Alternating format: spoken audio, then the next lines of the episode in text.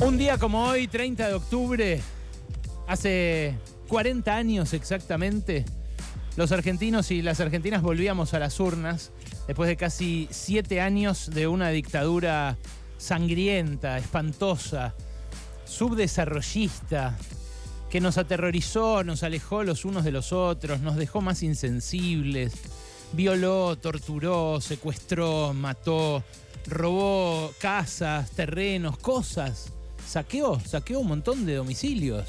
Algo que suelen perder de vista quienes defienden ante todo la propiedad privada. Una dictadura que también rompió la economía, además, que mm, destrozó nuestra sociedad y sus lazos, que rompió los mercados que funcionaban bien, inventó otros donde no los había y estropeó sectores internos de la producción, multiplicó la deuda, la pobreza, el desempleo, y sobre todas las cosas, una dictadura que armó la bomba de relojería que nos sigue hundiendo en una crisis económica cada más o menos 10 años.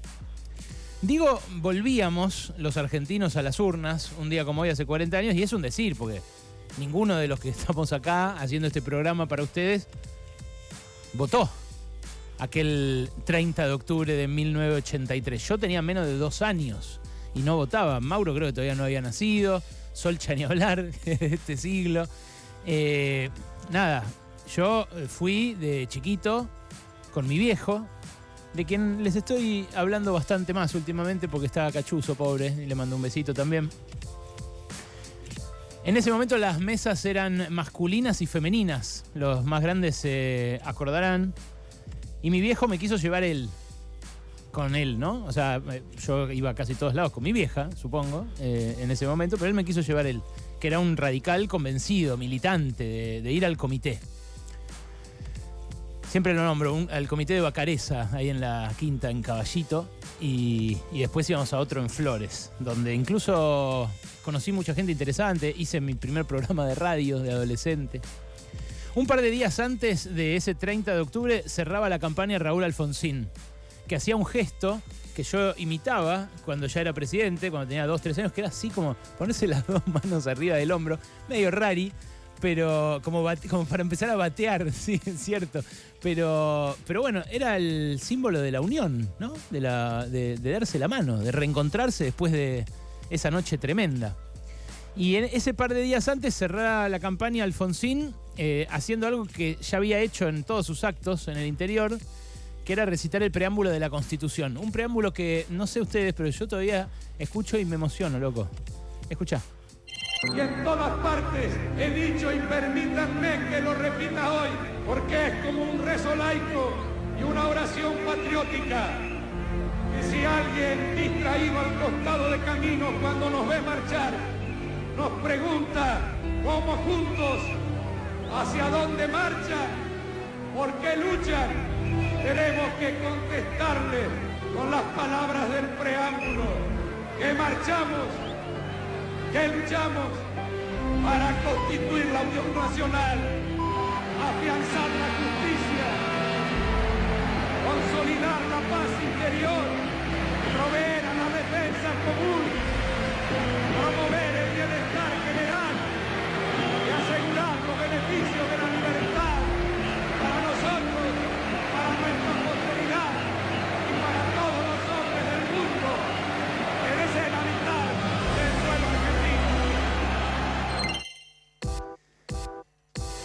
argentino. Y el de gallina, ¿no? Bueno, eso lo escribieron hace como 170 años ya, ¿no? Nuestros antepasados, los constituyentes. Y está buenísimo tener un país para esas cosas, la verdad. Claro, eh, retumbaban en ese momento los ecos de esos años de miedo, retumbaba también la bota firme de los milicos pisando todas esas eh, ambiciones, todos esos anhelos, todos esos deseos constitucionales. Y retumba ahora el valor de Alfonsín de haberse plantado cuando los milicos tenían mucho poder todavía a decir estas cosas. Supongo que a muchos les debe dar bronca, como a mí, cuando Javier Milei, que hoy es candidato a ese mismo lugar, a esa misma presidencia que ocupó Alfonsín por primera vez después de la dictadura, cuando Milei lo llama el fracasado hiperinflacionario de Chascomús.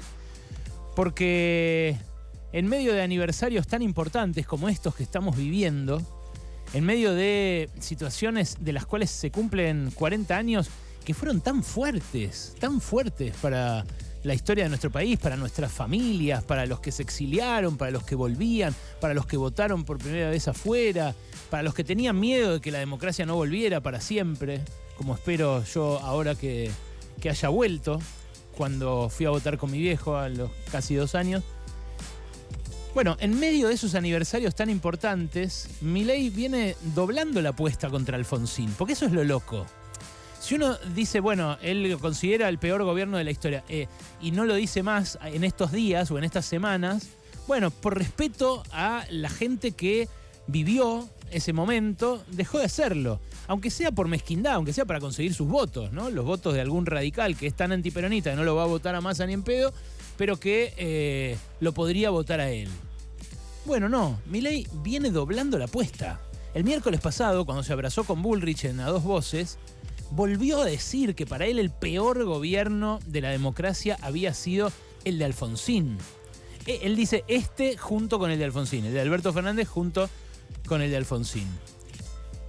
Y ahora, ayer a la noche, en una entrevista, por decirle así, ¿no? En un diálogo con Luis Majul, donde Luis Majul buscaba amoldarlo al electorado que tiene que buscar de cara al balotaje y contenerlo en su desequilibrio emocional, guiarlo en las declaraciones, porque le, dictaba las respuestas. Una cosa vergonzosa, francamente, nunca vi una cosa así.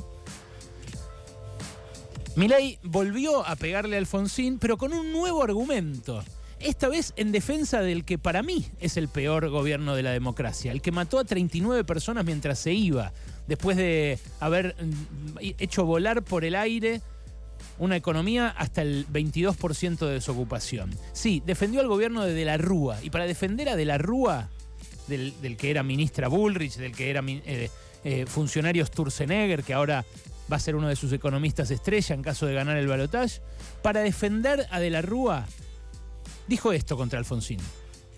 Digo, quiero separar los no radicales, todos, ¿no? ¿no? todos. Quiero separar los radicales. De nuevo, no, generalicemos, digo yo, está bien. Exacto. Vos tenés una línea de radicales que derivan de la línea nacional, que es la de Leandro Alem. Esa es una línea liberal. Esa es parte de la solución. La parte del problema es la que deriva de Irigoyen, y que si vos querés, mm, para los más jóvenes, la línea alfonsinista, la línea, digamos, de izquierda, digo, franja morada. Desde el punto de vista económico, quizá, ¿no? Desde el punto de vista económico no sé, digamos, también tenía sus facetas bastante autoritarias.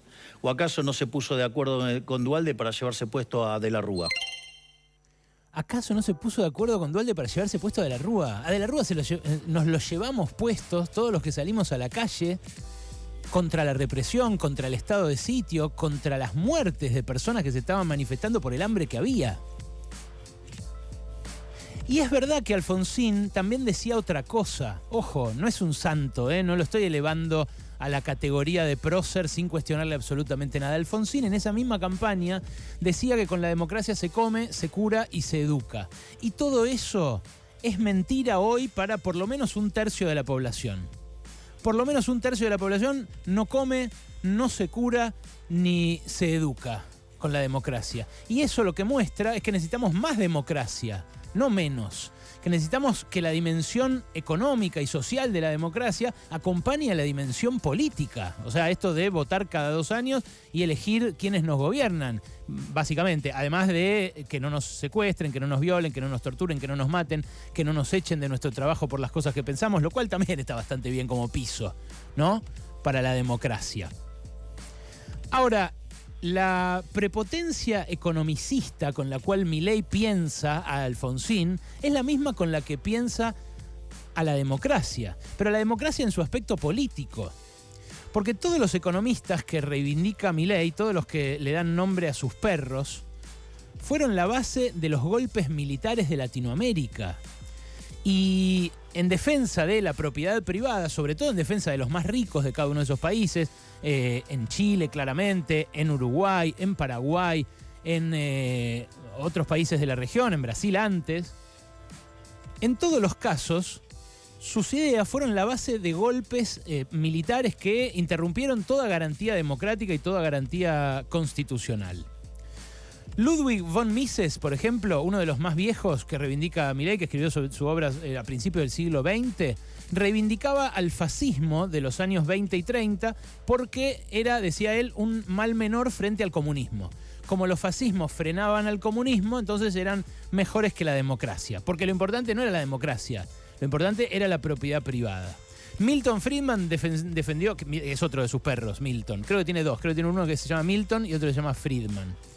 Defendió a, Pinochet porque frenó a Allende y porque asesinó a todos los que hoy Milei consideraría zurdos de mierda. Pero la verdad es que Milei entiende a la democracia desde ahí. No se le puede pedir otra cosa porque no puede, no puede eh, eh, sofisticar su pensamiento en derredor de la democracia. Lo dijo prístinamente, nítidamente, en una entrevista de 2021, de hace dos años, cuando se postulaba diputado, con Luciana Geuna y Jessica Bossi. Escucha. ¿Usted cree en la democracia? Digamos, yo creo que la democracia tiene muchísimos errores. Puede tener errores, pero ¿usted cree Por ejemplo, en el vos sistema sabés- a ver, democrático? no, yo te hago, la- te hago al revés la pregunta. ¿Conoces el teorema de imposibilidad de Arrow? Yo le hago la pregunta de nuevo, porque la que pregunta acá soy yo. No. ¿Usted cree en el ¿Cómo- sistema cómo? democrático? Y yo no puedo contestarte con No, una pregunta. Lo que le si pregunto es conoces el teorema de imposibilidad de Arrow. Ahora me lo cuenta el teorema, no lo conozco. Pero lo que le digo es, es importante la pregunta y requiere una respuesta contundente, que es ¿cree o no en el sistema democrático? Es fácil la pregunta, es ¿cree o no cree? Pero, digamos, si vos conocieras el teorema de imposibilidad de Arrow, digamos, o sea, tendrías algunas Cuéntemelo, consideraciones. pero Yo no les voy a contar el teorema de la imposibilidad de Arrow. Arrow eh, es un Nobel de Economía de los años 50, pero no importa. No importa, ¿entendés? Eso es lo loco. Nos pone a discutir cosas que no tienen nada que ver. La democracia es la democracia, loco. ¿Usted cree en la democracia? Sí, esa es la única respuesta que se le puede admitir a alguien que está compitiendo en democracia por un cargo electivo. ¿Usted cree en la democracia? Sí. Listo. No, no hay, eh, bueno, pero el teorema de la garcha, no. No.